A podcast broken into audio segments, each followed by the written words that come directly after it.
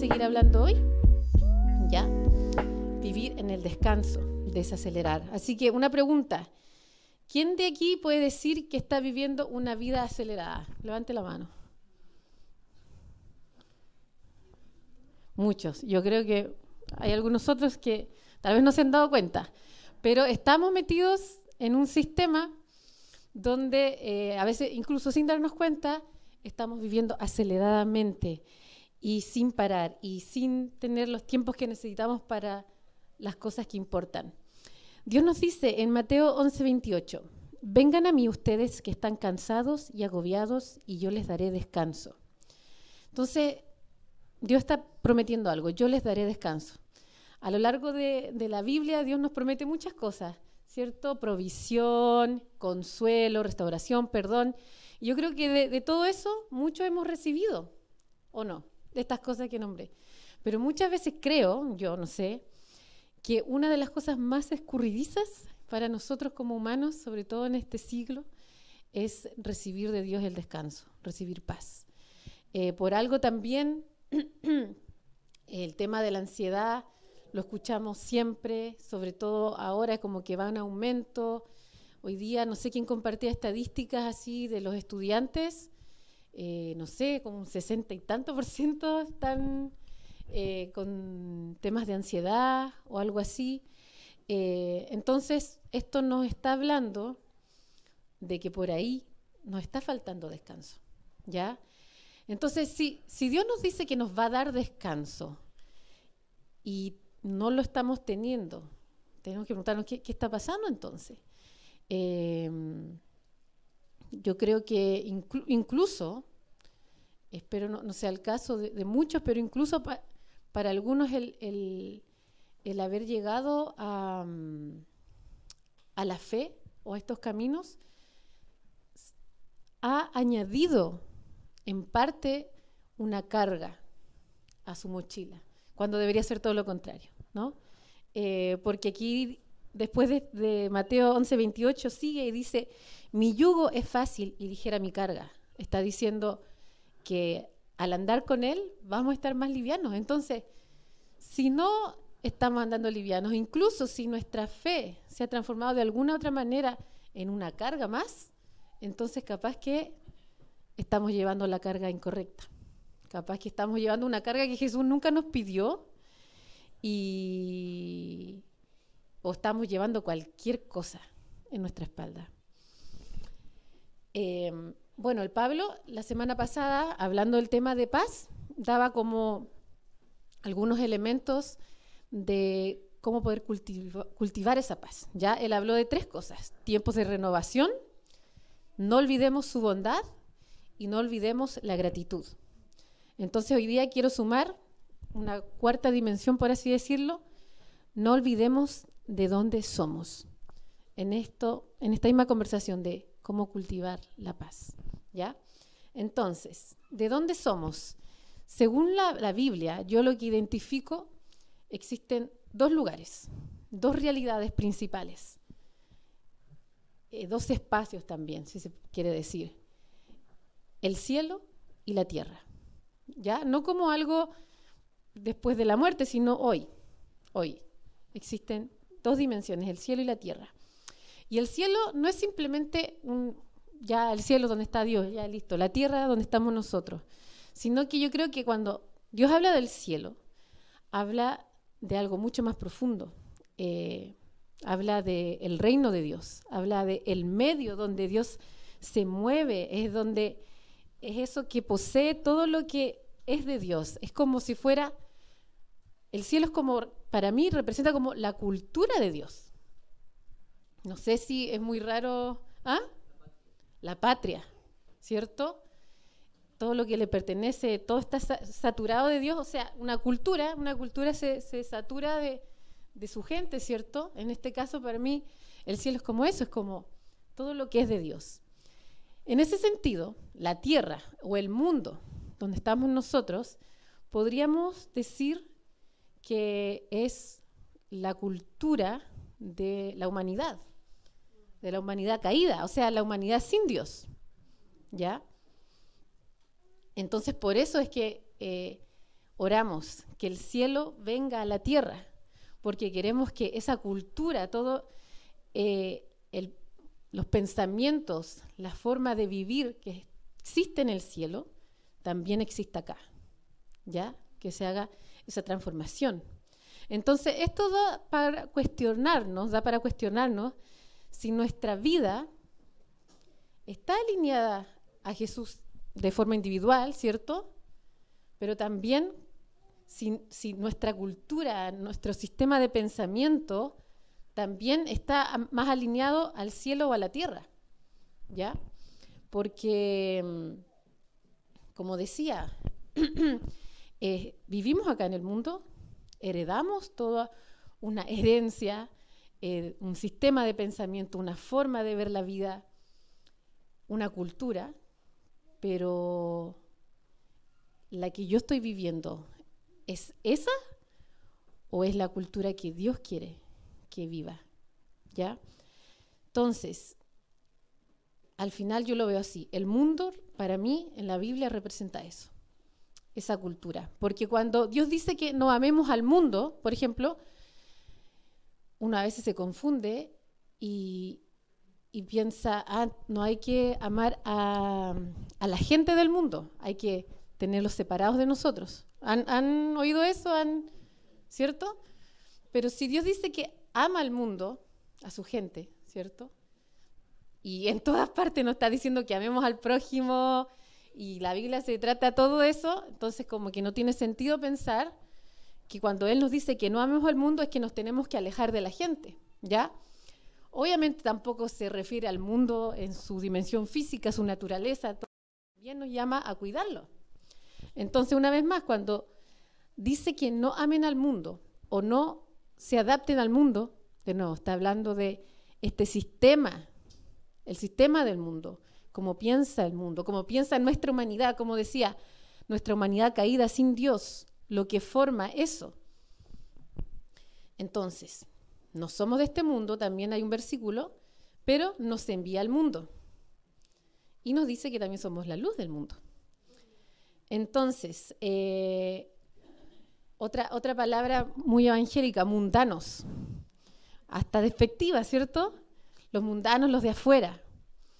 Eh, pero si lo vemos desde esta perspectiva, mundano sería alguien que sigue esa cultura, sigue ese sistema de pensamiento. Y ahí tenemos que tener ojo porque tal vez creemos en Dios, pero somos súper mundanos, ¿o no? También se puede. Así que hoy vamos a examinarnos un poquito. En esta, en esta área de la paz, ¿qué dice el mundo acerca de eh, el descanso, acerca de la, mm, de la paz? ¿Y qué tanto de mi pensamiento tiene que ver más con el cielo o la tierra? ¿Ya? Entonces, eh, voy a nombrar tres cosas que yo identifico que son como lemas, como paradigmas, como, como verdades en el mundo y que muchas veces nos dejamos influenciar. Y pasan a, a, a reprimir, a quitarnos la paz que Dios nos quiere dar. Entonces, uno, uno de los grandes paradigmas del mundo, sobre todo en este siglo, es que como humanos tenemos que producir, ¿ya? producción. Entonces esto comienza desde que somos niños. Ya, ya en el colegio está diseñado para que produzcamos, para que hagamos esto así, así, así, para tener las mejores notas, producir las mejores notas, al nivel que hasta desde pequeñitos nos enseñan a competir. Em, entonces, la competencia ya en sí ¿Qué, genera en, nuestro, en nuestra psiquis para el resto de nuestra vida? Em, bueno, eso está muy ligado también con esta humanidad que yo digo, o esta inclinación que tiene el humano al egocentrismo, a la vanidad. Entonces, bajo esta misma lógica, eh, aprendemos a que tenemos que sobresalir produciendo de distintas maneras a medida que crecemos. Distintas áreas van, van a ir pidiéndonos este tipo de producción, por así decirlo.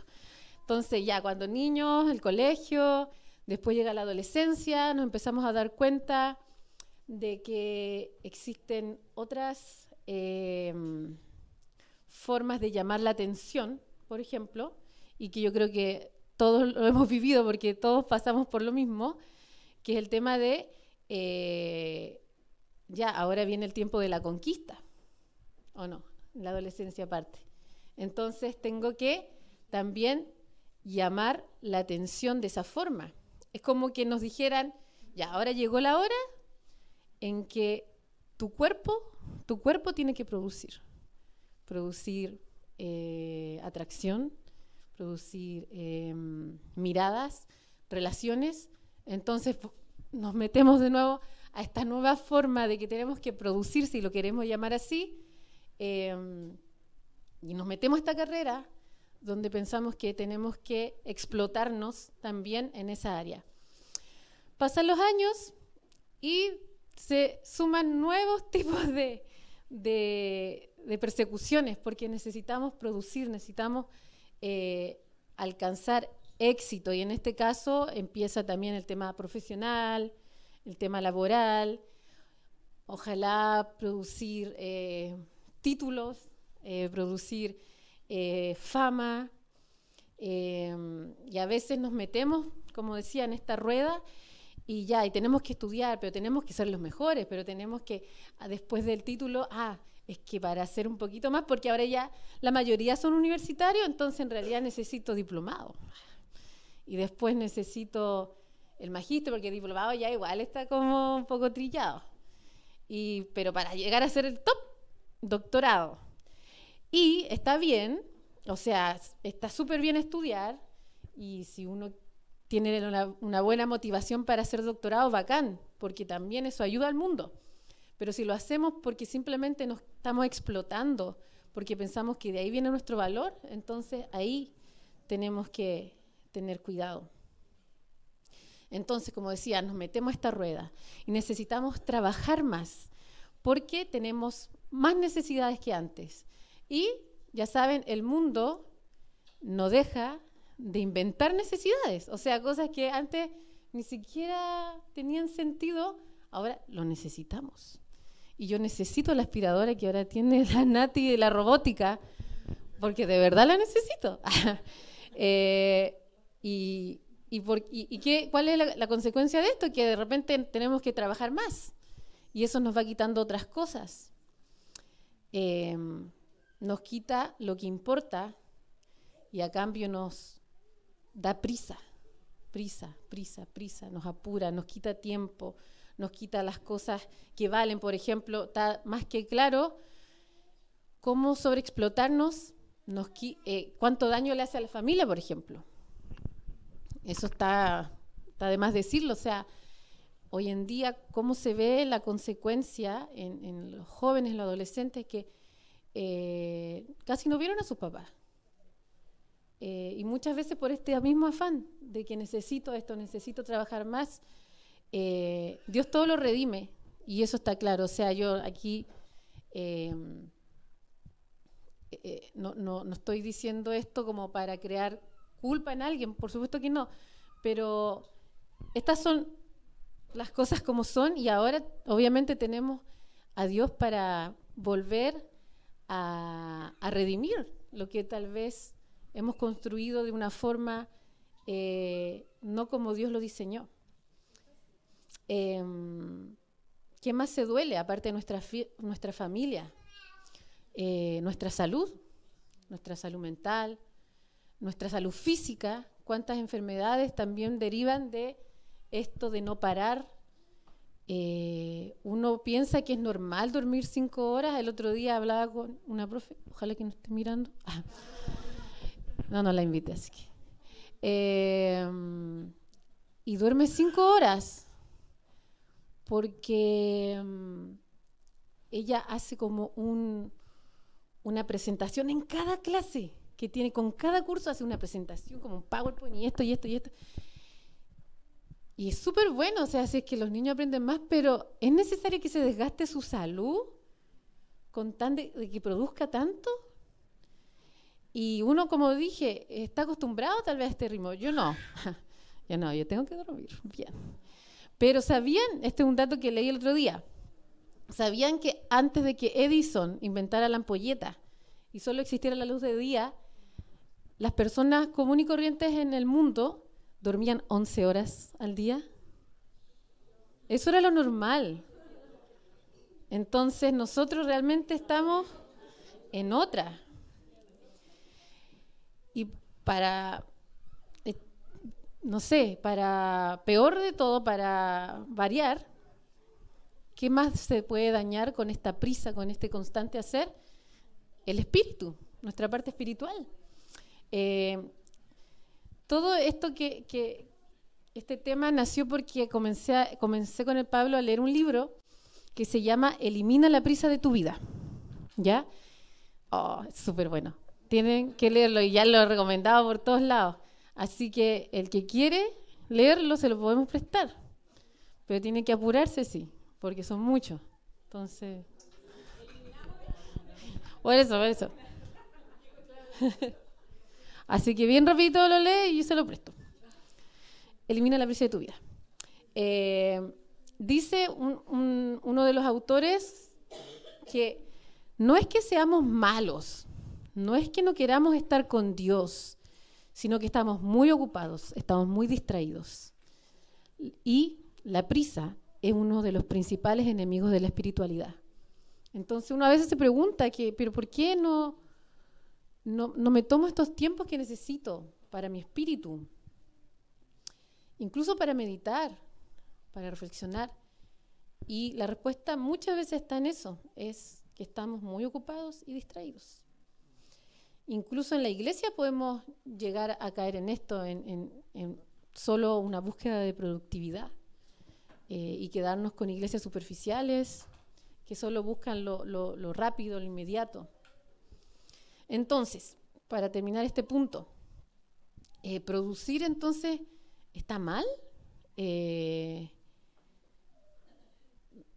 obviamente yo creo que no, pero hay que tener cuidado porque cuando pasa a ser parte como de nuestro sistema de creencias, como que es lo que nos da identidad y toda nuestra vida se moviliza a, producir, entonces sí ahí tenemos un problema. Eh, obviamente Dios alienta el trabajo, alienta, el esfuerzo, eso también es parte de nuestra vida, pero sí nos advierte de algunas cosas, como la vanidad, el amor a la riqueza y todo esto que a veces perseguimos cuando queremos ser productivos. Por otro lado, Dios sí nos pide producir algo, eh, algo muy concreto que nos pide es que demos fruto, ¿cierto? Pero de nuevo, hay que recordar que su yugo es fácil, e, eso ya lo dijo. Entonces, si Él no está pidiendo fruto, es una obra que Él hace. Y, y lo va a ir haciendo a medida que nosotros le pidamos que el cielo esté más en nuestro corazón. Eh, paso a paso, sin prisa, todo a su tiempo, como un árbol. Dos, otro lema del mundo, por así decirlo, en esta área del descanso y de la prisa. No hay tiempo. ¿Han escuchado esto? ¿No tengo tiempo? A veces lo podemos llegar a decir en una base diaria. Entonces, realmente nosotros creemos que no tenemos tiempo, nos excusamos con eso y a veces nos victimizamos. Pero realmente no lo hay. O estamos muy, como dije ya, ocupados o distraídos, porque esa es la otra, estar distraídos. En este siglo, además de, de tener muchas razones para estar ocupados, como veíamos recién en el primer punto, tenemos muchas razones para estar distraídos, ¿cierto?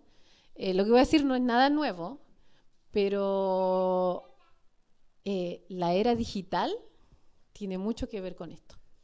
Y es algo que está, viviendo esta generación nunca antes. Em,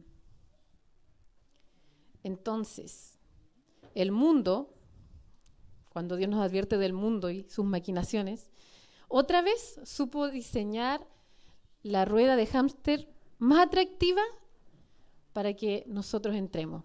y esta vez apelando al placer. ¿Ya? Porque eh, el tema del placer, en primer lugar, no está mal. ¿Ya?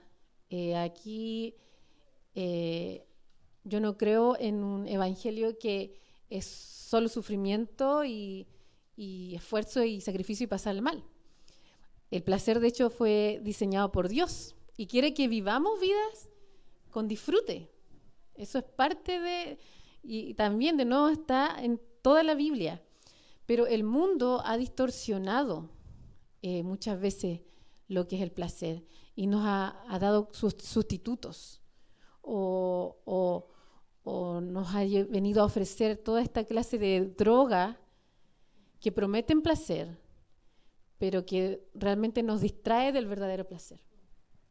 Y bueno, como decía, eh, una de ellos eh, en gran manera hoy, porque hay muchos, ya no los voy a mencionar todos, pero enfocándonos en algo muy actual y que yo creo que con lo que la mayoría de nosotros lucha, es el tema de la que tiene que ver con la era digital, con las pantallas. Eh, el placer que nos entregan las pantallas está súper estudiado, está súper estudiado lo que provoca a nivel, a nivel hormonal con nuestras neuronas, ¿cierto?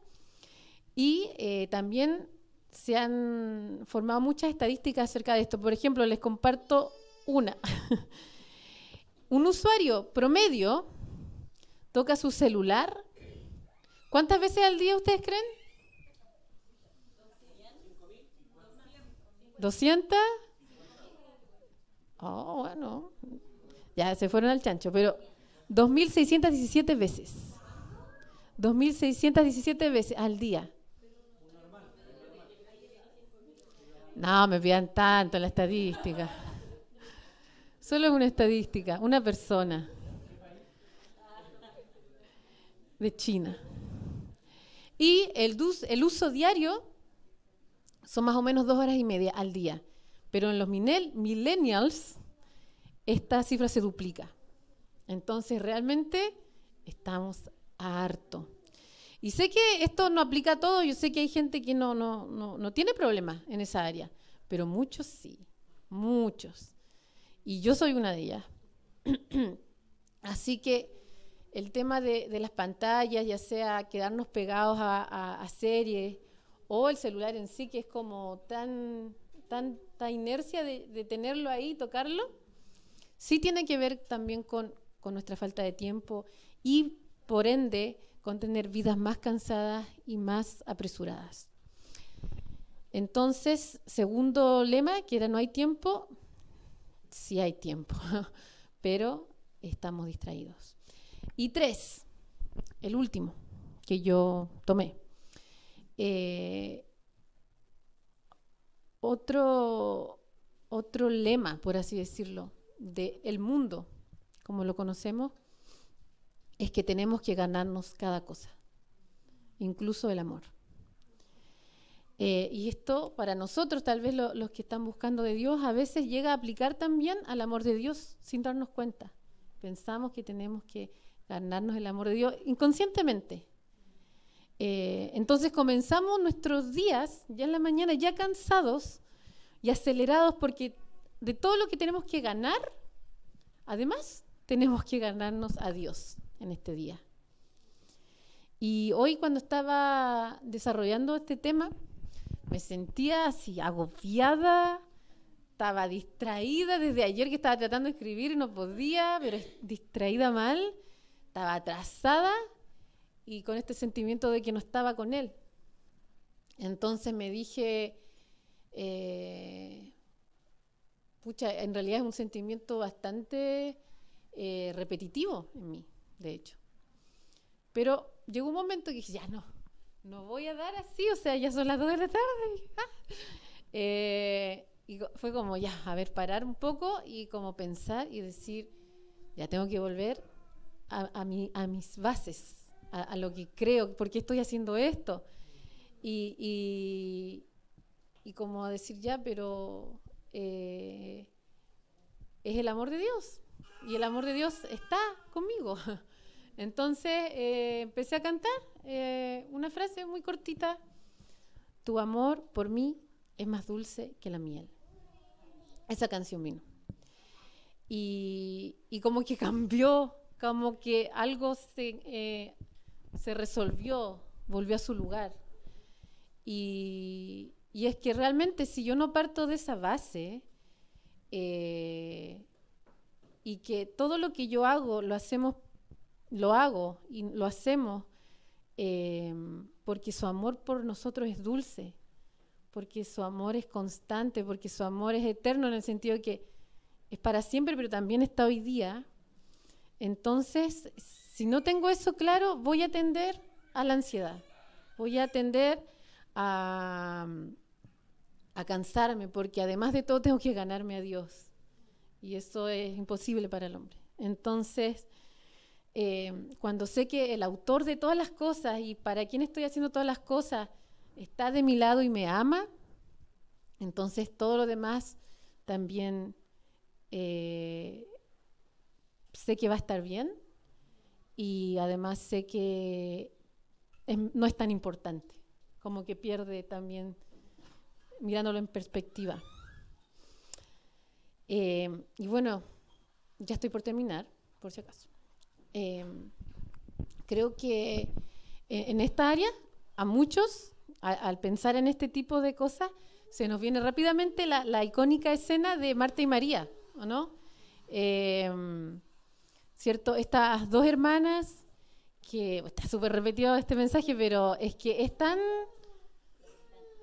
significativo para nuestro tiempo sobre todo porque pensamos que tenemos que, ganarnos todo. Y en este caso, bueno, para los que no conocen la historia, Marta estaba muy afanada tratando de, mm, ¿cómo se llama? De, ganar el amor de Dios, ¿cierto? estaba sirviendo, sirviendo, sirviendo, sirviendo y muy enojada porque María simplemente estaba a los pies de Jesús escuchando.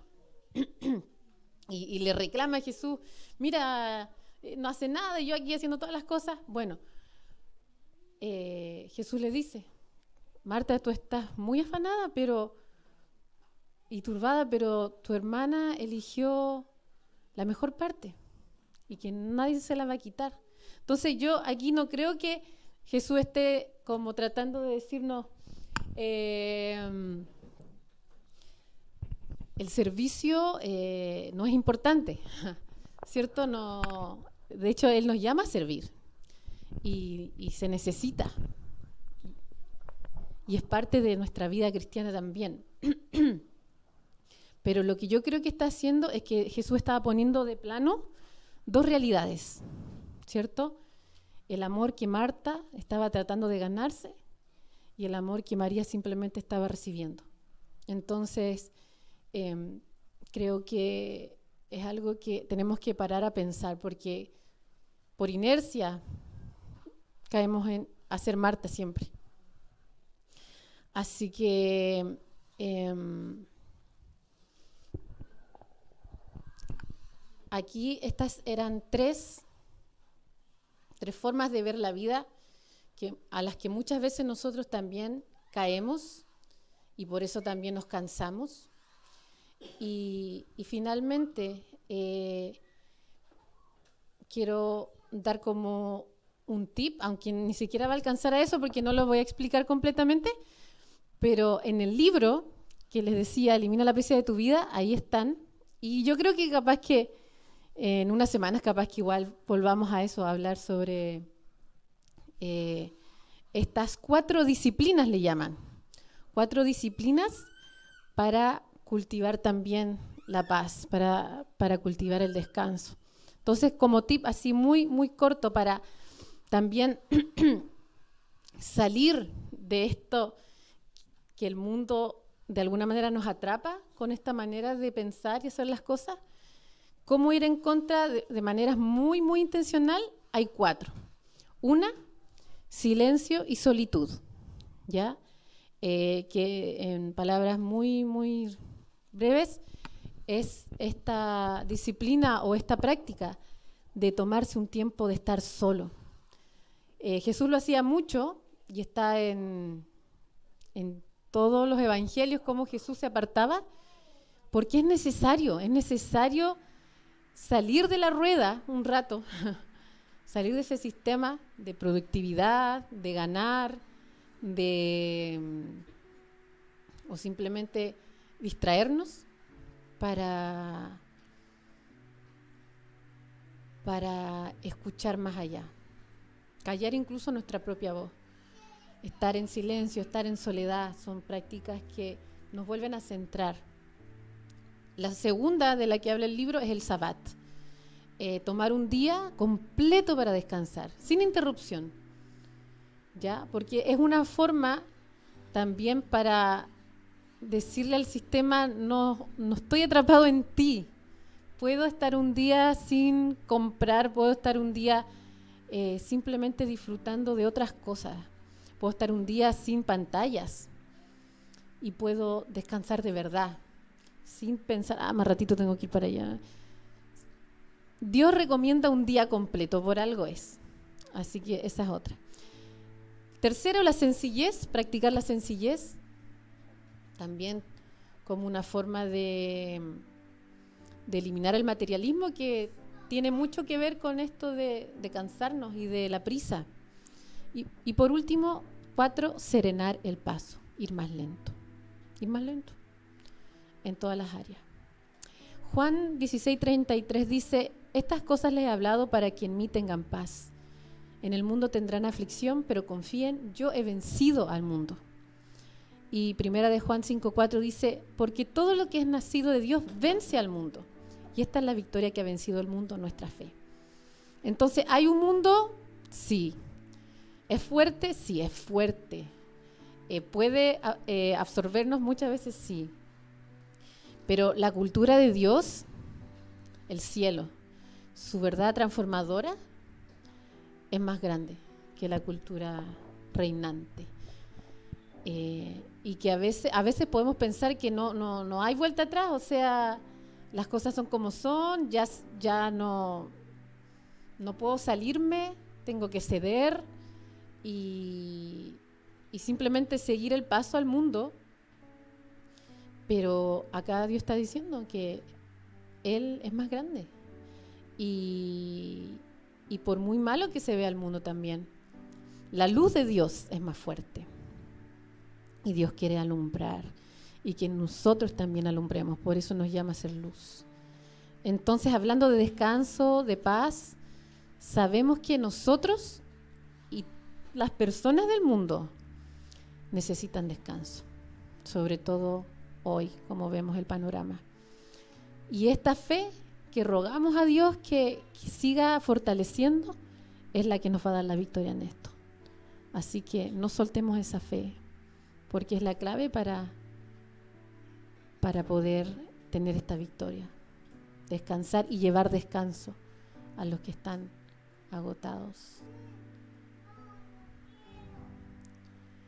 Eh, vengan a mí los que están cansados y agobiados, y yo les daré descanso, es una promesa. Jesús no dijo, vengan a la religión los que están cansados, y mucho menos dijo, vengan aún más al mundo. Y a veces nos equivocamos en eso. Dijo, vengan a mí y yo les daré descanso. Entonces, si nos falta descanso, preguntémonos, ¿de dónde somos? ¿Y a dónde estamos? Y el cielo es el que nos llama.